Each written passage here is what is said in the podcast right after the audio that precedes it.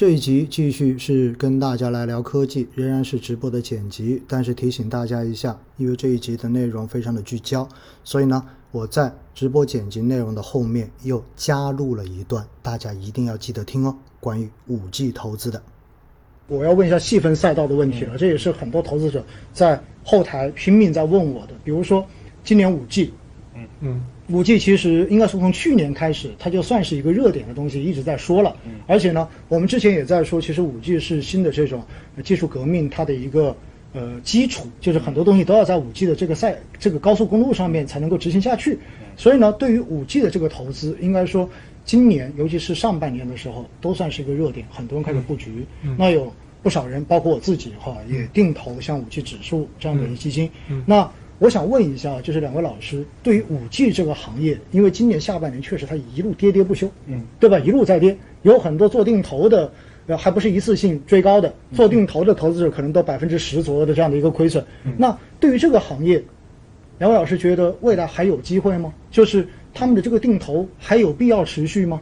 明白，听一下。哎，好的。啊，首先呢，我觉得从两方面角度来回答奥总这个问题啊。嗯。第一个的话呢，我们这个结论很清晰的。嗯。啊，我们认为五 G 的话还是有机会的啊，并不是说最近下跌大家就不要就失去了信心。嗯。啊，首先我们先看一下为什么跌呢？嗯。其实跌的一个很重要原因在于说呢，这个华为啊，它的一些芯片被美国断供之后，嗯，大家对明年整个一个中国还有说整个全球的这个五 G 基站的建设进度。特别是我们看这个基站的数量，这个装装的速度，产生了一定的这种怀疑，啊，觉得可能会有下修。那么上市公司呢，它往往会提前反映这些远期的一个基本面的不利条件，会出现一个回调。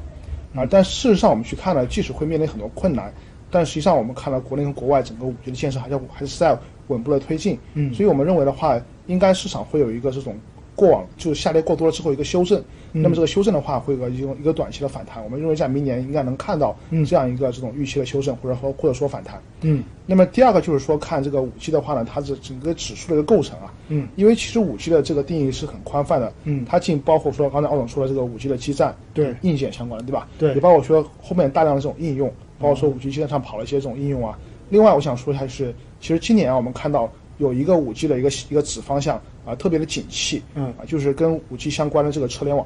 对吧？车联网，车联网特别景气，嗯，呃，那些我们看到一些上市公司里面做车联网业务的一些公司，其实今天涨幅是在五 G 板块里面表现居前的，嗯。啊，但为什么这个指数跌了很多呢？因为这些公司的市值不大，它的权重不高，嗯，影响不到，影响不到，所以指数它不可能配很多，嗯，那往往就是说我们可以通过这种细分的行业研究跟发掘，会发现五 G 里面它始终会有一些这种细分的赛道会很景气。比如说我们刚刚说了车联网，对吧？那明年的话呢，我们觉得 IOT 这个赛道也会比较景气，就是一些物联网相关的赛道，比如智能家居啊，相关也会比较景气。所以呢，我们可以始终在里面找到一些这种局部性的机会。所以我们认为五 G 的这个主动型的一些基金吧，它其实是始终能够在里面做出这种超额收益出来的。嗯，明白。也就是说，肖老师的。意见就是，实际上主动型在中间进行主动选股，可能相对而言相比指数还是具有优势的，对不对？对，因为它毕竟是就是中间有很多细分赛道，有一些细分赛道可能相对而言它的景气度会要高很多。嗯，因为平时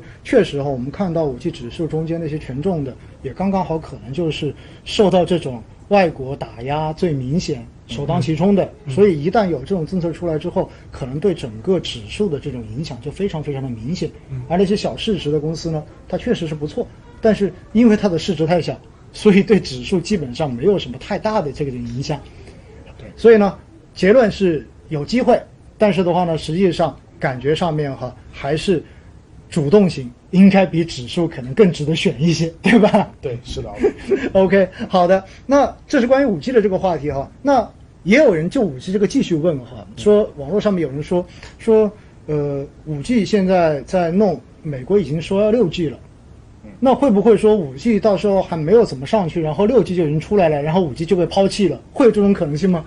呃，这种可能性呢，我觉得其实概率比较低吧。一个核心是说这个五 G 的咱们五 G 的这个研发投入还没有收回成本，对吧？嗯。第二个这是第一，第二个原因在于说呢，即使出来这个六 G 的话。那我相信从事六 G 的产业链的一些企业，嗯，还是目前从事五 G 的这些上市公司、这些公司本身，因为你还是有个本身的一个技术迭代跟推进，嗯，你不可能凭空造出一个公司，说我直接做六 G，这个是很难的一件事情。所以呢，其实呃这两个结论我们去看呢，就是我们认为当前不应该以六 G 来作为看空当前五 G 一些上市公司的理由。嗯，非常好，因为这是一个逻辑性的问题哈。对，也就意味着，其实以后做六 G 的大部分也是现在做五 G 的公司，对不对？是。它不可能什么技术积累都没有，突然之间就跳出来一个六 G 了。因此它是有一个迭代的效应的。所以这一点哈，我是帮了很多投资者已经把这个问题问出去了。你要